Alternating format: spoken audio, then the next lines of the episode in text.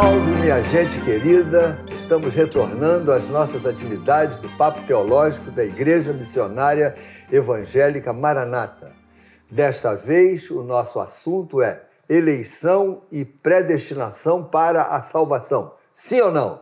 Vamos conversar este assunto profundo, bíblico, com pelo menos quatro pastores da igreja: o pastor Assir, o pastor Ayrton, o nosso querido pastor Patrick e eu, pastor Paulo Brito, que pretendemos, de alguma forma, abençoar vocês com tudo o que vai ser discutido aqui.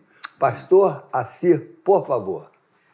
Muito bem, que bom estarmos juntos, que bom voltarmos ao nosso papo teológico. Nós vamos tratar desse tema apresentado pelo pastor Paulo Brito em dois programas. Então eu já quero convidar que você marque aí na próxima edição, você pode ter uma compreensão mais ampla desse assunto. O programa de hoje, então, é introdutório. Nós vamos trazer alguns conceitos diante do tema para aprofundá-lo a partir de algumas perguntas no nosso segundo programa. Também quero lembrar que as perguntas de todas as edições do nosso Papo Teológico estão em nosso site. Você pode entrar lá. É, as, as perguntas de cada programa estão separadas para que você possa descobrir a resposta mais adequada para as diversas perguntas que recebemos. E agora, nesta edição, a partir deste novo momento do Papo Teológico, você pode também deixar a sua pergunta nos comentários. Nós entraremos lá, vamos selecionar a tua pergunta e vamos responder e colocar no nosso site. É, nós vamos tratar de um assunto que é um pouco polêmico. Aliás, o cenário atual dentro da igreja cristã evangélica brasileira tem demonstrado até mesmo uma disputa deste tema, gerando barreiras confessionais entre um grupo e outro, às vezes até com acusações, com desrespeito, e nós queremos deixar claro que essa não é a nossa intenção neste programa. Nós queremos sim falar do tema, falar do que cremos, mas queremos falar com muito respeito, muita cautela, com os pés no chão e respeitando os nossos irmãos. Não é isso, gente? Exatamente. Vocês Amém. podem falar aí também, pastor Patrick, pastor Ailton, dá um oizinho e já pode comentar um pouquinho também sobre isso. Com certeza. Deus abençoe a sua vida ricamente. Por isso que o nome é Papo teológico, não briga teológica, não discussão teológica. Nem debate. Nem debate. Lógico, nós vamos colocar a posição da nossa igreja, como nós cremos, mas respeitando demais os nossos irmãos. Quero ratificar, nós cremos que quem pensa não igual a gente, uma diferente, como nossos irmãos em Cristo. Então, é para crescimento, né? É isso, Ayrton. Amém, é isso mesmo. Nós é, vamos discutir um assunto importante que tem a ver com a salvação e dizer que os nossos irmãos que pensam diferente que todos que têm Cristo Jesus como seu Salvador vão para o céu, vão estar com Cristo, são predestinados à vida eterna. Então, é, cremos que quem salva é Jesus. E vamos é, é, conversar sobre esse assunto, que é importante, porque muitas dúvidas existem. Mesmo porque o que é realmente importante na vida é nós amarmos a Jesus, obedecermos os princípios bíblicos querermos ver as pessoas que estão perto de nós transformadas, seus nomes escritos no livro da vida e pessoas salvas. Essa é a nossa grande o nosso grande objetivo na vida, promover o crescimento do reino, sermos discípulos de Jesus. Todas as outras coisas precisam estar debaixo e não tão importantes como esse conceito fundamental de sermos discípulos de Jesus Cristo. Pastor Paulo, pensando em ser discípulo, a gente olha para a Bíblia. Né? Lógico. Que é o que a Bíblia nos ensina. É bom lembrar também, gente, que ambos os lados é, têm argumentos bíblicos para justificar a sua crença. É claro, aqui no nosso programa nós vamos ler alguns textos bíblicos, talvez um pouco menos nesse, nessa primeira parte, um pouco mais na segunda. Mas ambos os lados têm argumentos bíblicos, porque Tem. nós acreditamos que a Bíblia é a nossa regra de fé, nosso manual. correto? E como sistema, porque tem gente que acha que essa discussão existe desde a época da, da ascensão de Jesus aos céus, a igreja É, já é começou verdade, a discutir. Não é verdade, não é isso, pastor É, Patrick? esse, a sistematização, aí vamos aqui dar um passo para frente, depois a gente volta, do- da linha sistemática dos- do arminianismo ou do calvinismo, ela é recente. Não é isso? Então, assim, é do século XVII, comecinho do XVII, pro, pro, não chega ao final do, do XVII não, mas 1630 alguma coisa por ali. O fato é que isso na história, para nós é longe, mas em termos de dois mil anos de igreja, é muito recente. Entendeu? Então, assim, as doutrinas, os ensinamentos, as verdades bíblicas são mais antigas, mas a sistematização ela é bem mais recente, não é isso? Com certeza. Isso em termos de história geral e em termos de história de evangelização no Brasil, o começo da evangelização com as missões protestantes no Brasil não tinha essa barreira. Inclusive, um pastor de uma denominação eh, pregava na outra, servia como pastor em outra denominação. E, e esse debate começou a ficar um pouco mais acirrado aqui da década de 80, mais 90, 1980, 1990 para cá. Então, eh, está aí, é um tema que muita gente pergunta, a gente precisa tratar, mas a gente quer deixar esse, esse, esse assunto bem tranquilo, mostrando que nós queremos eh, afirmar nosso amor pelos irmãos que pensam diferente, acreditamos que estaremos no céu juntos e que esse assunto, por mais que seja importante num nível teológico, ele é secundário na proposta de Cristo para a igreja, que é um corpo só, é, unido, que representa a Jesus na terra. Muito bem, vamos começar conceituando, porque nós definimos o nosso tema. Nós falamos de dois. Uh, duas, usamos duas expressões interessantes que são muito utilizadas: eleição e predestinação. Existe eleição para várias coisas, predestinação para várias coisas, mas o nosso tema é diante do tema da salvação. Eleição e predestinação para a salvação. O que nós acreditamos? Nós aceitamos sim ou não? Como nós entendemos isso? E eu acho que a gente poderia começar aqui é, conceituando cada um desses termos, correto? O que é eleição e o que é predestinação e como a gente encontra esse tema dentro das escrituras sagradas. Pois bem, vamos lá. Uh, o que seria eleição, pastor Patrick? Bem, eleição é, bíblica, acho que a própria tradução português já explica. Eleição vem, é escolher, eleger, né? O termo grego, ele, ele, no Novo Testamento, grego no caso, aparece cerca de 19 vezes, pelo que nós pesquisamos. E pode parecer, ah, 19 vezes, mas são poucas vezes, na verdade, apenas 19 vezes. Outros assuntos mais importantes aparecem inúmeras vezes nos evangelhos. E eu vou pegar umas colinhas aqui, é, porque eu não decorei essas 19 vezes, mas, por exemplo, apenas quatro vezes, quando aparece a, palavra eklegomai, que é eleição, que é escolher, o verbo escolher, o verbo selecionar, é no plural, quatro vezes no plural, se referindo ou a Israel ou à igreja. Onze vezes refere-se é, aos apóstolos, aos líderes das igrejas, da igreja primitiva. Então, quatro vezes no plural, Israel e igreja, onze vezes é, a liderança ao apostolado, e apenas quatro referências gerais, é, no sentido, gerais em que sentido? Do, não é liderança, mas é do crente, é do cidadão, é do membro, daquele que nasceu de novo. Então, 19 meses, vezes ao longo de todo o Novo Testamento é pouco, na verdade, entendeu? E é curioso, porque é pouco, mas se torna uma discussão enorme em cima de algo, como o pastor Paulo falou. Eu acho que vale a discussão, vale o debate, mas no seu devido lugar. Não podemos dar tanta ênfase a ponto de nos dividir, não faz o menor sentido isso, entendeu? Pastor Ayrton, pensando aqui nessas 19 vezes que aparece o verbo, nós já vamos falar do substantivo, mas quando aparece o verbo, 11 vezes fazendo referência à liderança.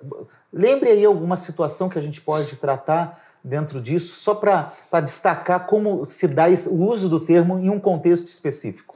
Sim, é, é, o termo escolha, Jesus escolheu 12.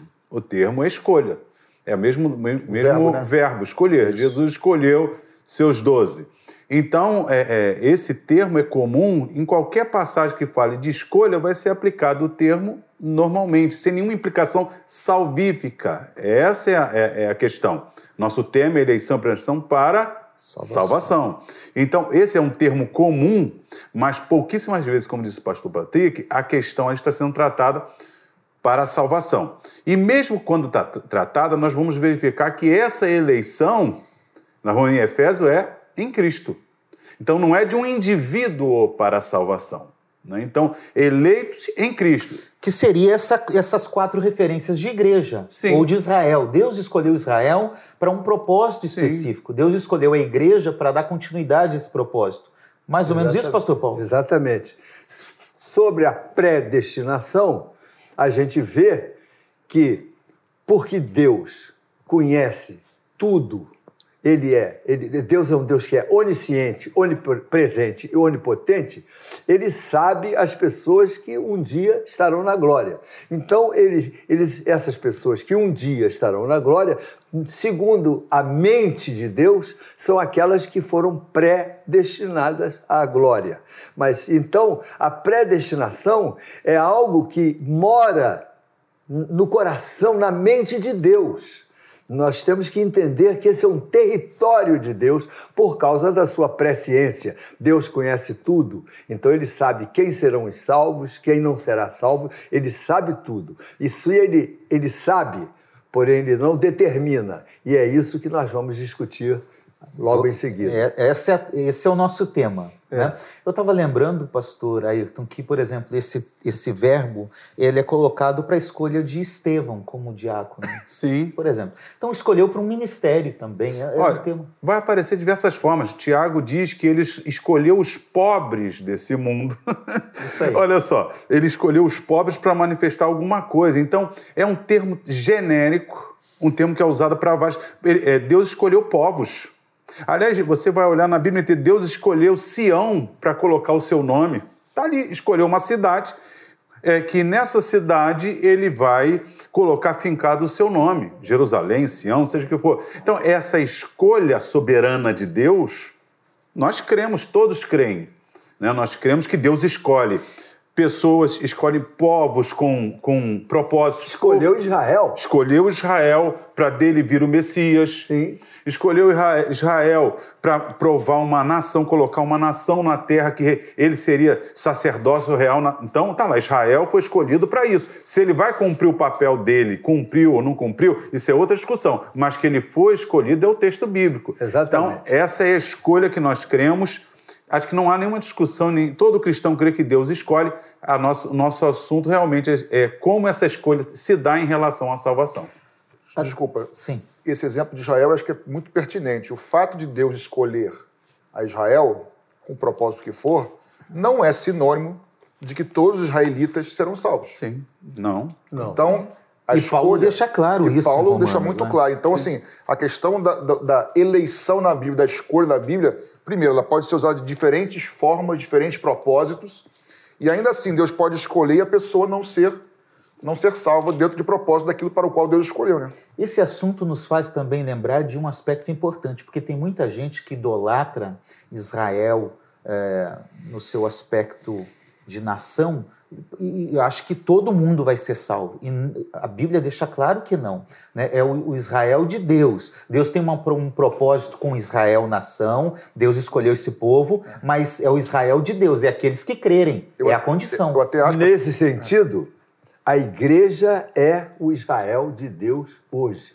Neste sentido, a sim. igreja. Eu acho até que seria um assunto muito bom que surgiu agora aqui na conversa informal, um aqui, próximo, ao né? vivo aqui, é para um outro papo teológico a relação da igreja com Israel, que eu acho que é importantíssimo porque isso está em desdobramentos ímpares. Mas, enfim, é, talvez Vamos... fique para o próximo papo teológico. Vamos voltar. eu, eu até peguei aqui Atos 13, 17, eu acho que vale a pena a gente ler. Paulo está em Antioquia uh, e ele diz o seguinte: O Deus do povo de Israel escolheu os nossos pais né? O, o, aqueles que vieram antes, Abraão, Isaac, Jacó e assim por diante, e exaltou o povo durante a sua peregrinação na terra do Egito, de onde os tirou com um braço poderoso. Ou seja, Deus escolheu, Israel escolheu lá atrás o povo. E, embora Deus tenha escolhido Israel, a gente vê em João capítulo 8 que Jesus, se os filhos vos libertar, verdadeiramente sereis livres. Ah, nós não somos bastardos, nós temos um pai que é Abraão. Se Abraão fosse vosso pai, vocês creriam em mim.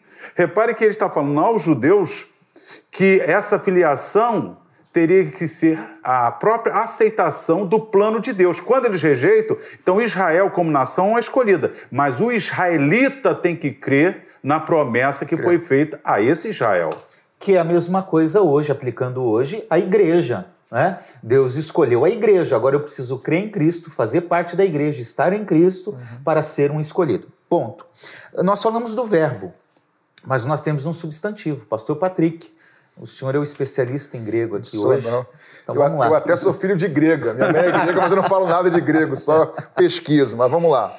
Então, se o verbo aparece 19 vezes, o substantivo é escolhido, no caso aqui, ele pode aparecer que é eclectos, ele aparece 23 vezes no Novo Testamento. Não sou o expert, mas sou filho de grega, mas vamos lá. É, quatro vezes referências específicas ao próprio Jesus, ao próprio Cristo, tá? São quatro referências seis referências a anjos como escolhidos, uma referência no singular, depois o pastor até citar aí, que é Romanos 13, 33, se puder abrir. 16, 13, é, 16, 13. 16, 16, 13, perdão, 16, 13, que é uma referência singular, enquanto eles abrem aqui eu continuo. Eleito do e 19 vezes referências no plural, tá? Povo de Deus, o pastor assim citou, igreja, então é, é, um, é um, substantivo de escol a pessoa escolhida enquanto nação, os escolhidos, ou a nação de Israel, ou o povo de Deus, ou a igreja do Senhor. Muito bem, então nós temos três categorias. Três Você categorias. já explicou bem a última, Cristo que são e... a, a, maioria, 19 referências. Sim. Igreja, povo de povo Deus, Deus, Deus escolheu a igreja, isso. Deus tem um propósito com a igreja. A coletividade, Ponto. isso. O primeiro que você tinha falado, que nós temos só quatro citações, é, é sobre Cristo. Cristo e anjos. Então, por exemplo, Cristo é o escolhido de Deus para realizar missão, essa missão, para vir como Messias e trazer a salvação. Deus também escolheu anjos para atender em determinado momento. Uhum. Então, aqui está ok. Nós temos uma citação, pastor Ayrton, é, Romanos 16, 13, que é de escolha de um indivíduo. Ele Sim. foi eleito. Diga lá. E diz aqui claramente: ó, saudai a Rufo, eleito no Senhor, uhum. e a sua mãe e minha muito então bem. ele é eleito, mas olha, no Senhor. Muito bem. Uma referência no singular, no caso, né? Sim, é, é a única referência que a gente pode falar, e isso é muito importante, que a gente pode afirmar que uh, uma pessoa, um indivíduo foi eleito, foi escolhido para a salvação. É só essa citação que a gente tem de forma uhum. isolada uh, de indivíduos. No mais, a, a eleição ela aparece sempre se referindo à igreja. E se você quer ser um escolhido também, abra o seu coração, confessa Jesus Cristo como seu Senhor e Deus vai fazer a diferença na sua vida. Isso aí. Amém. Amém. Amém. Evangelista é outra história. Não perde a oportunidade. Muito bem, agora vamos lá. A gente falou que existe sim dois termos, um verbo, um substantivo que fala sobre eleição. Uhum. Juntos aí, 42 vezes no Novo Testamento. É importante a gente lembrar. É, o reino de Deus é o grande assunto dos evangelhos. Aparece cerca de 100 vezes só nos evangelhos, mais de 100 vezes em todo o Novo Testamento, porque é o grande tema tratado por Jesus. Então, pelo que parece, uh, a partir dos termos, nós não podemos dizer que esse é um tema que aparece constantemente no texto bíblico com esses termos. Não estou dizendo que o assunto, o assunto é não esteja. O assunto está porque tem a ver com a igreja, é a salvação. Mas o termo que é utilizado para criar o conceito, ele não aparece tanto. Isso me dá já uma, uma compreensão de que eu tenho que ter bastante equilíbrio para lidar com essa situação. Concordam com isso? Concordo plenamente. Predestinação acontece seis vezes né, seis vezes a citação do texto original de predestinação, quer dizer, destinar antecipadamente. Quando a gente vai ver com calma, é a predestinação em Cristo, né, ao céu. Então, é, não é de indivíduo. Deus não predestina indivíduo, predestina o que? A igreja está predestinada ao céu. Se eu estou na igreja, eu sou predestinado. Lógico. Antes da gente entrar na, na, no termo predestinação, a gente ainda pensando um pouquinho na eleição, eu tenho uma pergunta para fazer ao pastor Ayrton. Estava no embalo, quicou a bola, vai ter que chutar. Vamos lá. A eleição pode ser mudada? Se a eleição pode ser mudada. Se nós entendermos que a eleição é em Cristo, se nós entendemos, por exemplo, eleito segundo a presciência de Deus, Pedro, e lá Efésios 4:1, que nós fomos eleitos em Cristo. Se eu estou em Cristo, eu estou sempre eleito. A pergunta seria então: é possível alguém estar em Cristo e, e, e se desviar? Isso lá na frente a gente vai saber. A gente vai discutir isso mais adiante. Mas é, eu tenho uma certeza que quem está em Cristo está sempre eleito à salvação. Você falou Efésios, é Efésios 1,4. 1,4. correto? Tá. Uh, tem um texto de Deuteronômio, capítulo 30, verso 19. Você pode ler, pastor Sim, Patrick? Posso. Importante. Deuteronômio 30, 19 diz assim: Hoje tomo o céu e a terra por testemunha contra vocês, que lhes propus a vida e a morte, a bênção e a maldição. Escolham, pois, a vida, para que vivam vocês e seus descendentes ou dependentes. Então, há uma escolha ali, né, Pastor Paulo? E se você pode escolher, significa que você tem uma liberdade de opção. Você pode escolher ou a maldição ou a bênção. Perfeito. Então, depende das nossas escolhas. Obviamente que as nossas escolhas têm também uma origem no toque do Espírito Santo lá por trás. Porque nós somos estamos fora do, da, dos, de tudo, caímos, somos pecadores. E para escolhermos bem, nós temos que ter um toque do Espírito Santo por trás das nossas escolhas, para que ninguém se autopromova dizendo eu sou bom, eu escolhi o caminho da verdade. Você não é bom. Você escolheu o caminho da verdade porque Jesus Cristo teve misericórdia de você e o Espírito Santo tocou no seu coração. Aliás, gente, vamos lá. É, a, a iniciativa é total de Deus. Sempre. Nós não Sempre. acreditamos que o homem escolhe ser salvo. Não. O ser humano não pode falar, eu sou bom o suficiente, Eu- como o senhor está falando, para me escolher, me salvar. Não tem Isso condições leva a disso. soberba. A, a soberba, e é impossível. Existe Não alguém. parte de nós. Não parte de nós. Existe alguém que é o autor da salvação, que ele detém. A iniciativa é dele. O texto aqui de Deuteronômio é claro. Hoje tomo o céu por testemunha, lhes propus. É Deus que propõe, é Deus que oferece. Toma iniciativa. É Deus que toma a iniciativa. Há um outro termo, pastor Assir, que diz: Hoje, se ouvirdes a sua voz, não endureçais os vossos corações. Olha, mas se ouvirdes a sua voz, houve uma voz que gerou esse, esse deslumbramento no meu coração. E esse deslumbramento vem porque alguém falou comigo. Foi o Espírito Santo. E se tem- ouvirdes a sua voz. E tem um ser, uma conjunção condicional. Certo. Então, eh, significa que Deus vai falar e se você ouvir, Ouvir. então existe também o quê? Uma resposta humana ao chamado de Deus. Exatamente, exatamente. Você pode rejeitar essa voz. Muito bem, e é, é o que ele está dizendo aqui. Então, escolham, pois, a vida. Escolha. Então, a, a- a salvação oferecida a todos igualmente, como foi oferecida aqui ao povo de Deus, ao povo de Israel, mas cabia a eles, ouvindo, escolher, tomar uma decisão. Isso está claro. E é importante a gente pensar, porque se a gente pega um capítulo isolado, um texto isolado, um versículo isolado, a gente pode criar doutrina. E a gente sabe que as heresias surgem de Exatamente textos assim. isolados. Então, a gente precisa de uma teologia bíblica do Antigo e do Novo Testamento mais ampla. Não um texto, não um livro, não um, um- um personagem bíblico, mas o que a Bíblia vai falando.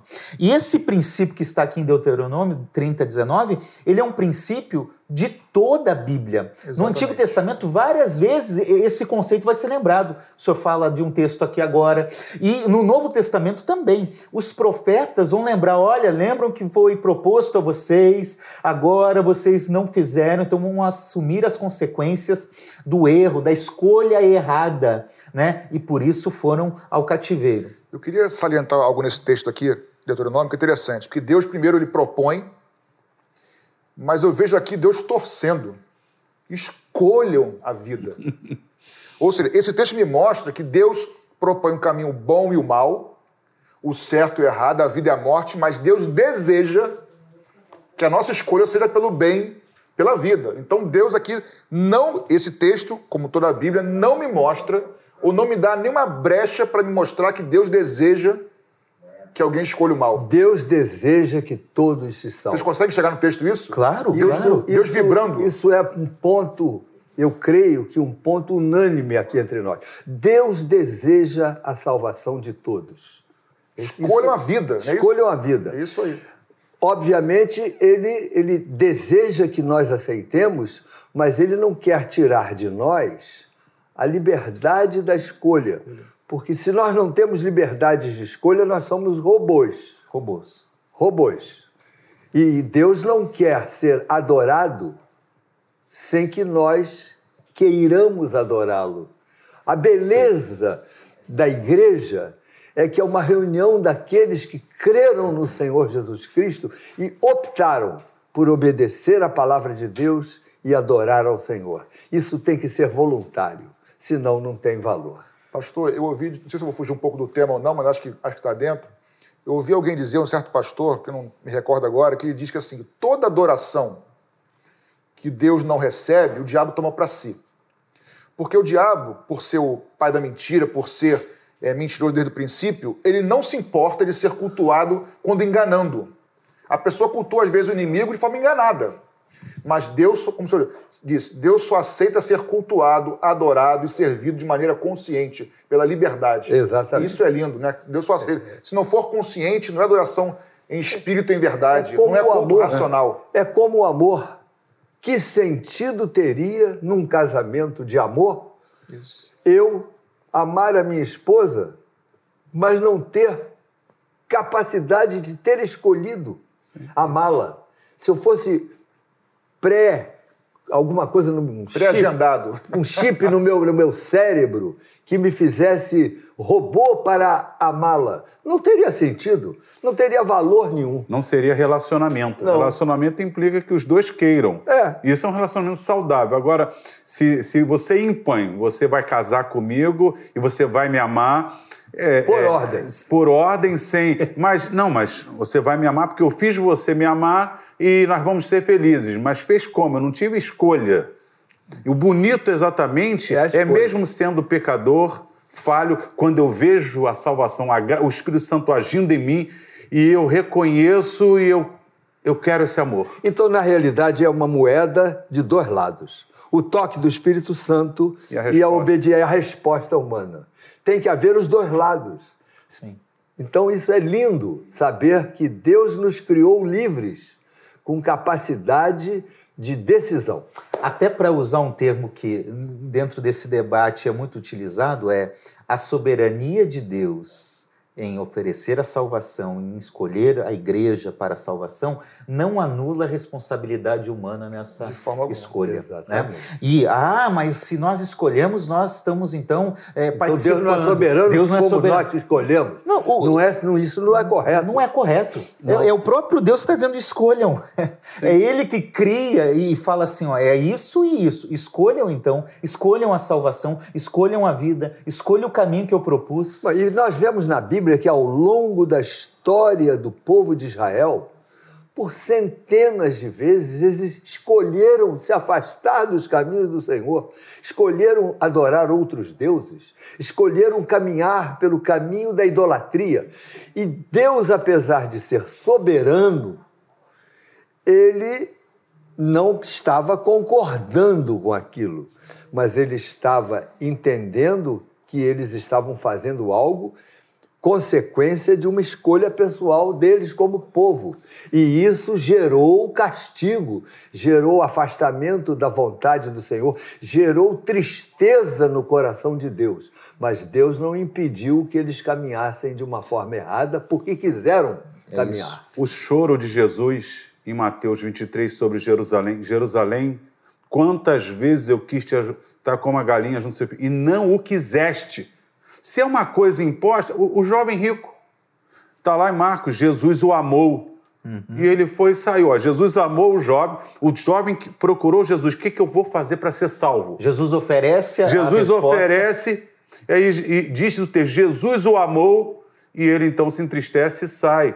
Ora, se é algo imposto, Jesus o amando, ele tinha que vir de qualquer jeito. Então, a Bíblia, de, do início ao fim, é Deus chamando, Pastor Deus trabalhando Ayrton, e o homem dizendo Aquele sim ou não. moço resistiu ao amor de Jesus Cristo. Ele resistiu. Ele, ele, ele desprezou o amor de Jesus. Assim, antes de ir para frente, eu queria reforçar aqui, porque pegando esse texto que você falou, de Deus falando com Israel que desejava se ajuntar como seus filhotes e tal, mas eles não ouviram, eles Não não, desejaram, não quiseram. Então, o não querer humano, mas de novo esse texto, Deuteronômio 30. Deus desejava, o desejo é que a gente escolha a vida, a bondade. Ou seja, o mal, a resistência, não é desejo de Deus. Não. Isso tem que ser bem claro, Pastor porque isso vai Patrick. desenrolar em todo o nosso. Deus está clamando e dizendo: Todos os dias estendi a minha mão a um povo rebelde e contradizente. Deus está dizendo assim: Eu estendo a mão e eles não vêm. É o texto. Eu eles. Eles podem não vir. A beleza de tudo isso é que é que a pessoa, o- no caso aqui você está falando do povo de Israel, eles poderiam rejeitar. Eles tinham essa opção de rejeitar. Se você está nos ouvindo agora, você tem a opção de rejeitar e tem a opção de aceitar. Depende de você. Abra o seu coração. Jesus quer transformar a sua vida. Amém.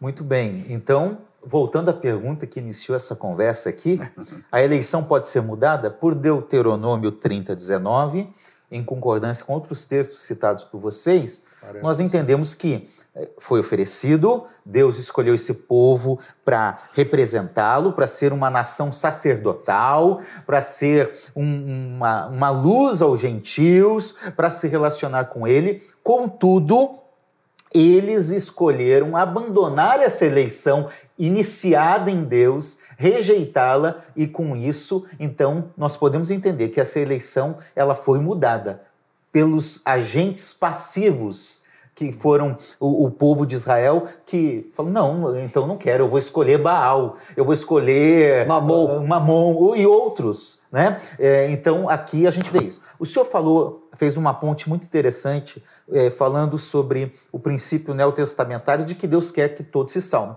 Mas pastor Ayrton, no Novo Testamento a gente também tem situações em que há uma escolha e que há uma mudança dessa escolha, correto? De, de- com relação à salvação, Com relação ao tema da eleição, Sim. por exemplo, dos doze. a eleição dos doze, lá, é, é João capítulo 6, fala: Eu vos escolhi em número de doze. Mas um de vós é o dia- é- é diabo. Diz o texto assim, falando com relação a Jesus. E Jesus escolheu, diz que escolheu os doze. Né? Nós vamos ver também, é, Pai, a oração de João 17. Dos que tu me destes, nenhum se perdeu, a não ser o filho. Então, um dos que foram dados se perdeu, porque se não há não ser, não tem sentido. Porque se dissesse assim, dos que tu me deste, todos foram salvos. Bom, Judas não foi dado. Mas o texto diz, dos que tu me deste, Todos. nenhum se perdeu. Senão, o senão, se eu dissesse aqui, dos quatro departamentos, Apesar de terem sido escolhidos, um se perdeu. um se perdeu. Então, é claramente, e, aliás, o Novo Testamento tem muitos versículos dizendo sobre perseverança. Perseverança. Mas mais adiante talvez a gente trate. Isso, não antecipa o negócio, não. Bom, eleição, vamos colocar um ponto aqui. Isso. Vamos passar para a próxima linha? Vamos. Predestinação, pastor Patrick. Diga lá, o que, Palavrinha boa essa. É, né? né? Vamos lá. o, o que é predestinação Bem, dentro do conceito bíblico ali? Predestinação, predestinar, é traçar um destino previamente. Traçar um caminho ou um destino final. Caminho nem tanto, mas tra- traçar um destino, porque eu posso chegar num destino por vários caminhos, né? Na- é, de forma natural falando. Mas predestinação bíblica seria Deus traçar um destino para alguém, para uma nação, para um povo, de maneira antecipada. Esse verbo aparece apenas seis vezes no Novo Testamento, o que é muito pouco. Seis vezes no Novo Testamento. E aí vai aparecer em diversos aspectos sobre a morte de Cristo, sobre a obra de Cristo, sobre sermos nós, igreja, a imagem de Cristo na terra, sobre nós sermos glorificados, é, sermos filhos por adoção, para louvor e na glória de Deus. Ou seja, é, nunca fala, pelo menos não, não achei, né, nenhuma vez falando de indivíduo. e sim, mais uma vez, na forma plural. Corpo, igreja, povo de Deus. Ou para um propósito. Ou para um propósito Sim. específico, entendeu? Vamos pensar nesses textos aqui. A morte de Cristo Deus, então, deu um pré-destino, né, um destino anterior, já porque o plano da morte de Cristo, da obra de Cristo, né, a vida, morte e ressurreição, já estava é, determinada por Deus Traçado anteriormente. Por Deus. Jesus não é um acidente na história. Não. Ah, não deu certo com Adão e Eva, então vamos, o que, a gente vai fazer? Vamos ah, vamos, vamos dar um jeito. Não, não, não. existe isso. Né? Tem até uns que ficam criando esse negócio eu já ouvi pregação assim, que estava lá no céu e aí Deus falou e agora? Quem o que, que vai fazer? E, né? e aí, a trindade o, em conflito. É, aí o filho fala eu vou pai. A história é até bonita né? Mas não tem verdade. A verdade é que é, o cordeiro foi escolhido antes, antes da fundação. da, da por isso eu creio que antes de Deus falar haja luz ele falou haja, haja cruz. cruz. A cruz já estava nos planos de Deus quando ele criou a humanidade. Talvez você possa até perguntar, mas se Deus sabia que a humanidade ia cair, por que, que ele criou a humanidade? Por que, que ele nos fez sabendo que nós íamos rejeitá-lo? Não é? A verdade é que esses mistérios existem no território de Deus. Os porquês de Deus estão acima da nossa capacidade de conclusão. Sabemos que ele nos amou primeiro e enviou seu Filho para que todo aquele que nele crê não pereça, mas tenha a vida eterna. Amém. Mas é. como ele é relacional, ele quer se relacionar. É. Né? Deus quer se relacionar. Ele falou: Eu sei que vocês vão pecar, que vocês vão se perder. Então já deixa eu criar a solução para isso. Já deixa eu resolver a questão e haja cruz o senhor arrebentou aí agora, viu? Já valeu o programa, viu? E é isso mesmo. Quando Apocalipse 13 diz né, que o Cordeiro foi morto desde a fundação do mundo.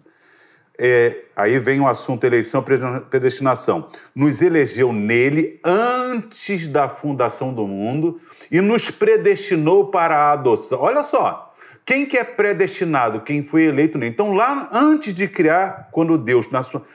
A ordem de Romanos 8, versículo 29 é essa. Ao que dantes conheceu, a estes predestinou para que sejam conforme a imagem do seu filho. Olha só. Então, Deus vendo antecipadamente, predestina que todos aqueles que aceitem a Cristo serão a imagem de Cristo. Então, a predestinação não é que Deus faz algo arbitrário, está lá na eternidade, eu vou destinar um para o inferno, um para. Não. É Deus vendo a queda do homem. Quando ele faz um ser relacional, que se relaciona, que escolhe, existe a possibilidade da queda. Só que Deus, no texto diz, é presciente. Se ele é presciente, ele sabe antes que o homem vai cair. Mas ele também, sendo o amor, ele quer salvar. O que, que ele faz? Quando ele sabe antecipadamente da queda, ele já projeta a salvação antes. Por isso, antes de haja luz, já existe o haja cruz. Verdade, perfeito. Porque antes de tudo, Deus é presciente e o texto é claro sobre isso. O Cristo, o projeto, por isso que o texto fala em Atos, né? Que por desígnio de Deus aí tal, é, já determinado, pré-determinado, Cristo tinha que ir para a cruz. Porque o conceito bíblico é que Deus não se relaciona com o pecado. Então, a justiça de Deus tinha que me fulminar lá no Jardim do Éden. Por que, que eu não fui fulminado no Jardim do Éden? Adão não acabou e o homem acabou ali porque Cristo já o projeto Cristo já estava antes. Então Deus pôde falar com Adão, com Noé, com Moisés, com Isaías, com todo mundo, porque Cristo viria. Cristo veio porque e quando ele pede ao Pai, Pai, se possível, passa de mim esse cálice, não era possível. A dívida já existia.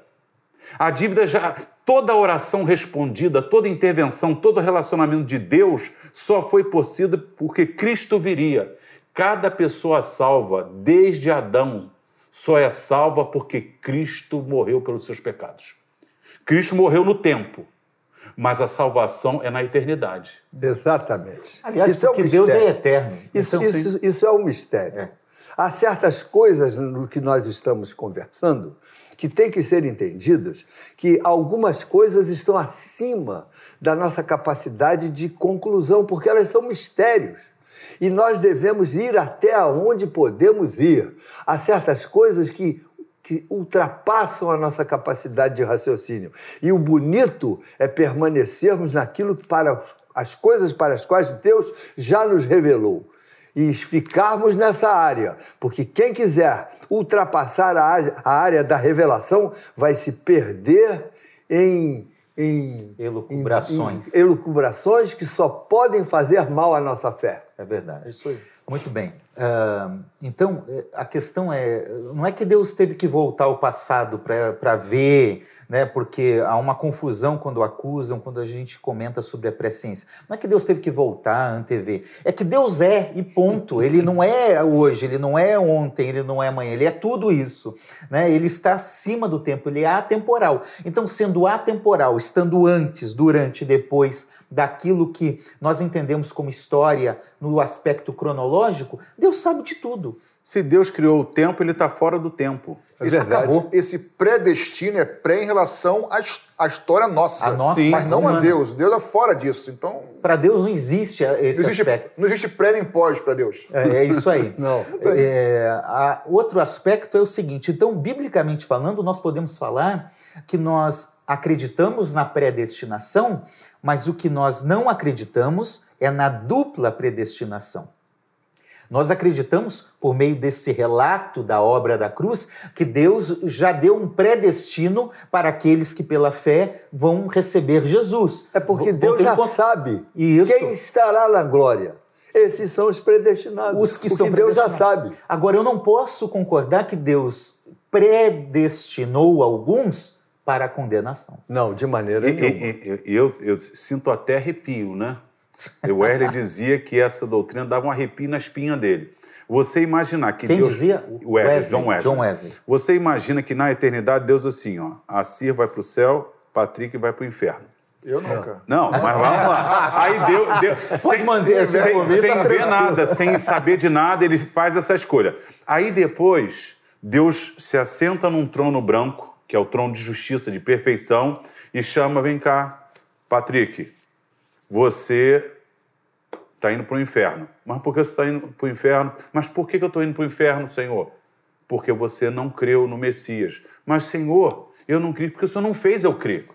O Assir, ó, ele era pior até do que eu, Senhor, mas ele, ele, o Senhor fez lá, entrou no coração dele, fez ele ser salvo. Por que, que o Senhor não fez? Olha, fica quieto, isso é minha soberania, eu estou te colocando no inferno, é, te julgando porque você não me aceitou, mas você não me aceitou porque eu não fiz você me aceitar. Não tem sentido. Isso aí dá um nome, é uma esquizofrenia. Não isso não é uma esquizofrenia. Pastor Patrick, se só Deus pode salvar, né, como que a gente lida com isso? O homem não pode escolher a salvação, só Deus pode escolher. usando esse, essa é. ilustração que o pastor Ailton trouxe, Vamos lá, eu quero ir devagar para a gente também não, não, entrar já no segundo programa que vamos gravar depois, porque o assunto é denso e longo. Mas eu não tenho filhos ainda, mas tenho três irmãs mais novas. Então eu passei por aquela fase do, mas por quê, pai? Mas por quê? Por quê? Por quê? A questão não é que Deus predestina ou não, porque acho que isso aí é bíblico que Deus predestina. Igual a criança pequena. Mas por que Deus predestina? Baseado em que Deus predestina? Essa é a grande questão que acho que não vamos resolver agora aqui mas se ficar conosco no próximo, você vai ouvir a resposta. Porque alguns creem que Deus predestina, traça um destino previamente baseado em algo ou baseado em outro, outra coisa. Nós já vimos Deuteronômio 30 que Deus fala vida e morte. Escolham a vida. Então Deus deseja um caminho, Deus não deseja o outro. Logo já posso antecipar aqui que eu não enxergo nas, nós, né? Não enxergamos nas escrituras Deus desejando enviar o Patrick para o inferno. Não, mesmo porque. mesmo que o Ayrton fale. Mesmo que ele fale, entendeu? mesmo porque a Bíblia diz: Deus amou Sim. o mundo inteiro. Ora, se Deus amou a todos, Deus não deseja que ninguém sim, se sim. perca. Deus deseja que todos se salvem. Sim. É o desejo de Deus. Obviamente, que esse desejo implica numa escolha da parte do homem. Isso. Porque para nós, nós entendemos que o homem é livre para escolher. O Assim me fez uma pergunta, eu acho que eu não sei se eu fugi dela ou não, mas eu queria. Fugiu. Fugir, né? eu queria dar um passinho para trás. Mas a questão de Deus predestinar, porque a salvação realmente parte de Deus. Isso não há dúvida. sim. A salvação parte de Deus porque nós, seres humanos, todos, sem exceção, todos pecaram e destituídos estão da graça, da glória. Todos estamos mortos nos nossos pecados. Então, nós em trevas, não temos como. Trevas não geram luz. A luz não pode vir de nós, nós estamos mortos. Então, é, todos estão mortos, então a salvação tem que vir externa, tem que vir Sim, de Deus. sim. Tá? Então, esse é um dos pontos, dos- do- o primeiro ponto, na verdade, que a linha calvinista eh, vai definir da depravação total. Ou seja, toda a humanidade ela é incapaz, e isso eu concordo, sem problema nenhum, é incapaz de produzir salvação. Não é isso, Ninguém, pastor? mas ninguém discorda. Pastor, só para a gente, então, deixar mais claro para quem está assistindo, a cada um do- das visões, nós estamos falando de uma visão calvinista ou de uma visão arminiana. Esses dois aspectos principais, ainda que uma outra tendência existe, meio diferente, mas normalmente são esses dois que prevalecem. Ah, os dois estabelecem cinco pontos de crença, correto? Então, o prim- um ponto calvinista, por exemplo, é o depravação total, Sim. que é o que o senhor acabou de falar, correto? Correto. Ou Ninguém pode se salvar. Tudo bem, essa é uma visão calvinista e que, aliás, a visão arminiana também aceita, Sim, concorda sem e- e, é isso. um dos pontos, inclusive. Um segundo aspecto é a eleição incondicional. O que isso quer dizer? Deus elege e predestina baseado em sua soberania. Então, é incondicional, não é condicionada a nada, é incondicional porque Deus simplesmente, em sua so- soberania, Elegeu e pronto. elegeu e pronto. Que era mais ou menos o que você estava comentando aí agora, né? E a gente estava mostrando. Um terceiro ponto é expiação limitada. O que é expiação limitada? Só para as pessoas entenderem um pouquinho. Bom, expiação limitada, que o sacrifício de Jesus seria feito somente por aqueles, que é o segundo ponto que você cita, que foram eleitos. Todos cremos que, Efésios 2.1, estamos mortos em delitos e em pecados. E aí, essa doutrina vai querer, dizer o seguinte, que Deus elegeu um grupo só. Deus só quer salvar Um grupo. por isso que é uma eleição incondicional.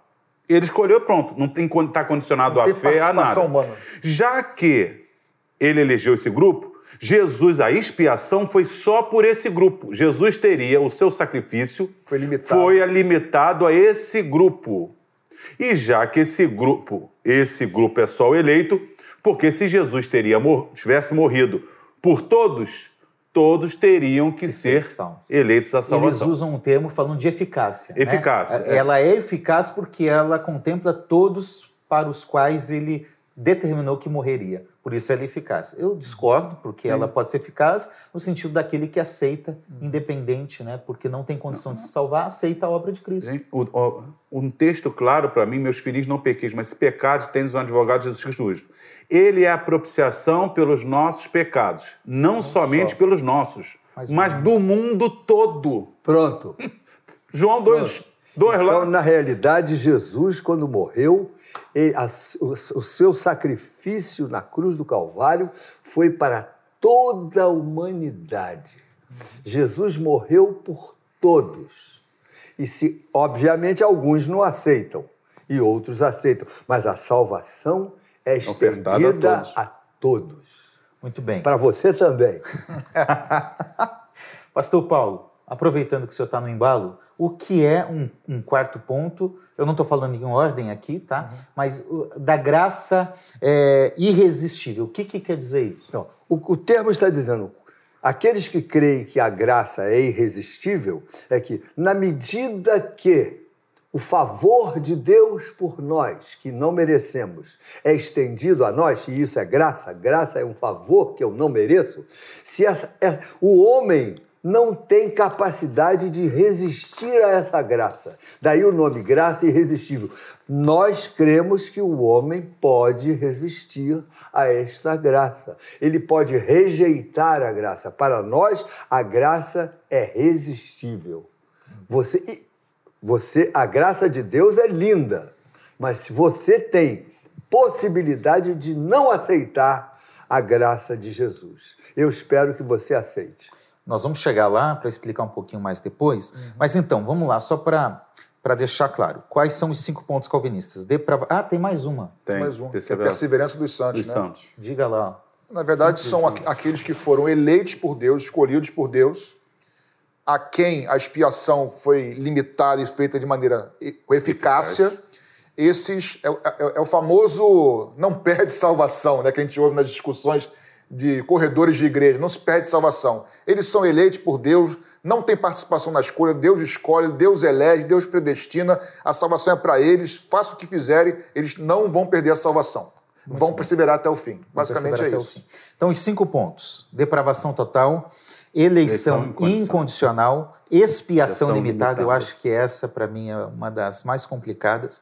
Graça irresistível e perseverança dos santos. Os cinco pontos que é Calvinista. chamado calvinista, Calvinista. que é chamado de tulipe, né, dentro do conceito calvinista. Agora vamos pensar um pouquinho, sem usar o ponto, os termos, mas qual é a perspectiva arminiana? Eu acho que o primeiro a gente pode fazer uma ponte com a, a visão calvinista da depravação total. A gente já falou, mas para conceituar nesse momento, nós acreditamos Os na pontos depravação total. arminianos, vamos dizer Vamos assim. lá, Primeiro ponto. Isso. Depravação total. Nós acreditamos que o ser humano Todo homem, todos pecaram e estão fora da vontade de Deus. carecem da glória de Carecem Deus. da salvação do Senhor. Isso aí é comum. Comum. Mas cabe a explicação que o que é depravação total? A depravação total diz que ela, na sua extensão, alcançou todas as partes do homem, mas não quer dizer que em toda a sua plenitude.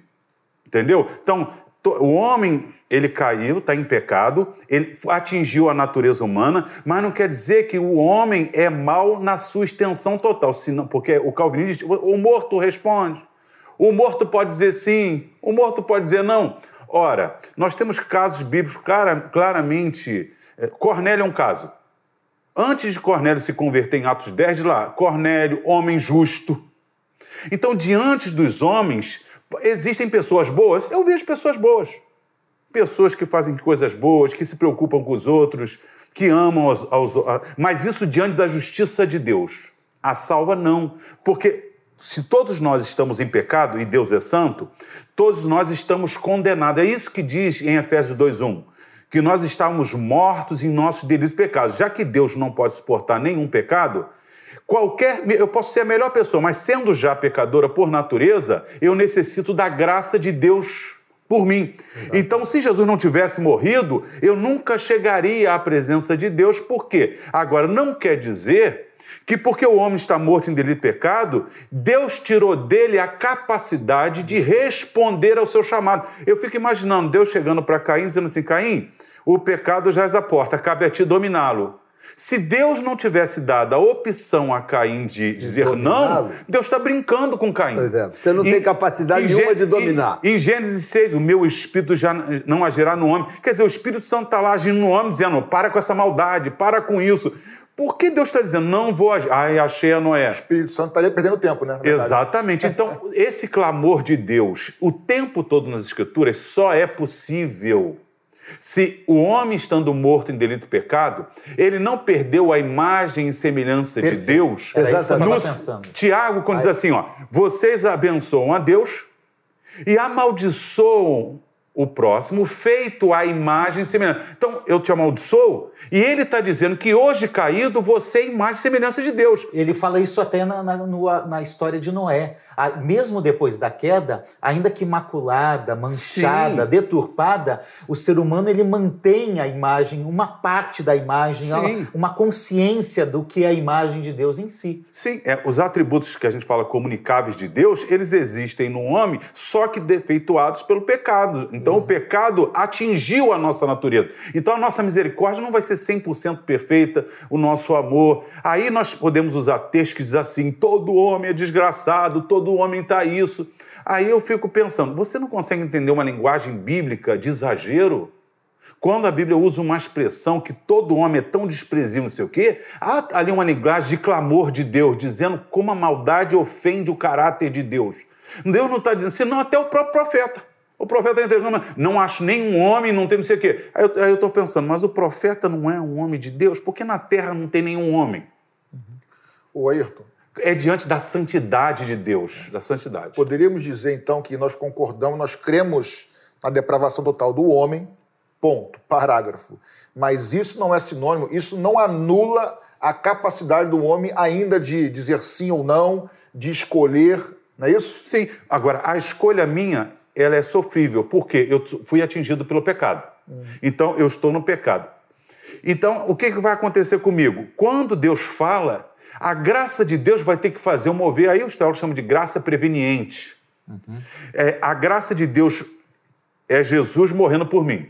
Mas se Deus não manifestasse a sua graça no Espírito Santo agindo em mim, me convencendo e dizendo você precisa ser salvo, olha o seu estado e mostrando Sem a minha Sem tirar a sua liberdade. Sem tirar a liberdade. Então, quando eu olho e vejo o meu estado e vejo que Deus me dá a oportunidade de sair desse lamaçal, aquilo que é imagem e semelhança, a capacidade de gostar, não gostar, dizer sim ou não, e eu me aposto do que Deus fez por mim, nunca será mérito meu será sempre Não. a graça de Deus. Exatamente. Então, só Deus pode salvar, a humanidade está numa mesma condição de pecado, Sim. só Deus. Isso é depravação total. Depravação total. Agora, a, a, o próprio termo já me ajuda a entender algo interessante. Se toda a humanidade está na condição de depravação total, quer dizer que a expiação não pode ser limitada, ela tem que é ser total. oferecida a todas, a, a, todas as pessoas, Perfeito. porque todos estão nessa condição de depravação. Mas vamos para frente, senão a gente Jesus se prende morreu muito. por todos. Por todos. Morreu por to... Tem um texto, desculpe eu citar, mas eu acho importante. Romanos 11, 32.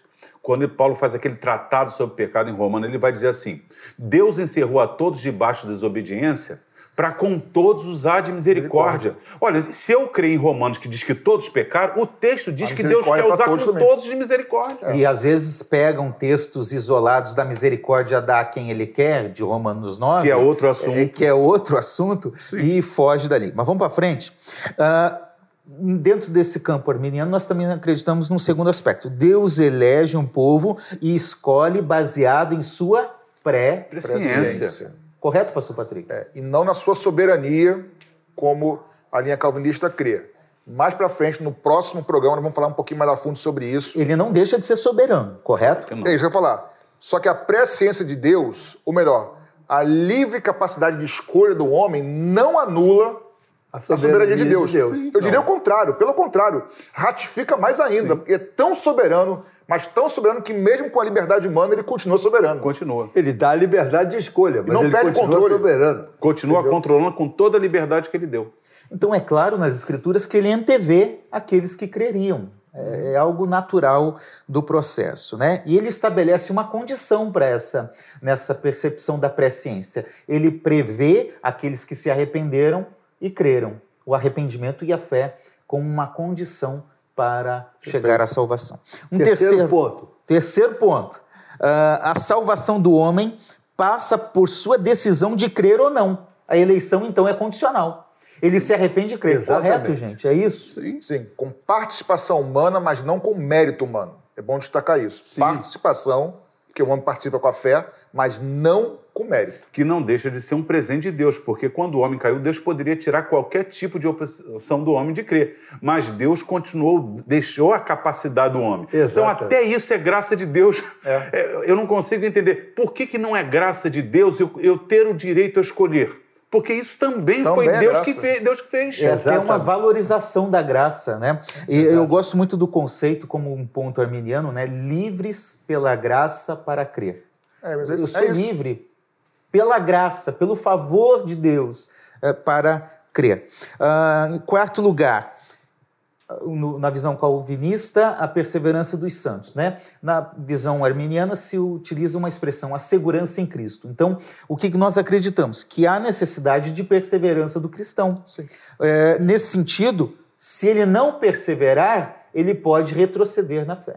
Pode. Correto? Não, e a Bíblia fala de alguns, alguns exemplos que apostataram da fé. Ora, então, há um termo na Bíblia que eu acho maravilhoso. Uma vez, aqueles que uma vez creram, uma vez foram iluminados, uma vez foram cheios do Espírito Santo e, e se afastaram, o termo é até cruel. É impossível renová-los, mas ele, a possibilidade deles terem ido embora existiu. Existe. Existe outro texto que nós vamos tratar no próximo programa, inclusive sobre isso. Como que nós entendemos isso? É que a segurança está para aquele que está em Cristo, que vai até Sim. o fim. Nós vamos falar depois um pouco mais no próximo programa sobre isso. Para finalizarmos essa parte, terminarmos o programa de hoje. É, em quinto, lugar, ponto. o ser humano ele pode sim rejeitar conscientemente a graça oferecida. Vocês concordam? Concordo. Ela é irresistível, no caso. Ela é tem- irresistível, diferente da graça irresistível, O homem né? pode rejeitar. Aquele que ouve o evangelho, ele pode aceitar, ele pode ouvir a voz de Deus e endurecer o coração. Pode. Como diz o texto. É triste bíblico. dizer isso, Mas mas a pessoa pode rejeitar. Você é livre até para ir para o inferno. Muito bem. Meus irmãos, antes de terminarmos, vamos fazer uma oração por todos aqueles que estão assistindo ao nosso programa hoje. Queria pedir ao pastor Paulo para fazer essa oração. Senhor Jesus, muito obrigado por esses momentos, pela participação dessas pessoas que prestaram atenção e nos assistiram. Nós te pedimos que a consequência disso sejam bênçãos na vida dessas pessoas, que elas possam ter a sua fé alicerçada nos princípios da palavra de Deus. E já te agradecemos essa vitória em nome de Jesus. Amém. Amém. Amém. Muito bem, gente. Eu quero lembrá-los que esse é um programa que é patrocinado pela Igreja Missionária Evangélica Maranata, pelos membros dessa igreja que ofertam, que dizimam. Eu, se você é membro dessa igreja, continue fazendo parte para nós levarmos ainda mais todo esse projeto de evangelização a muitas pessoas. Ah, gente, está acabando. Que Deus abençoe a vocês. abençoe. Obrigado pela participação. Deus abençoe. Deus abençoe a sua vida. Um abraço a todos. Deus abençoe vocês e até o próximo programa. Deus abençoe.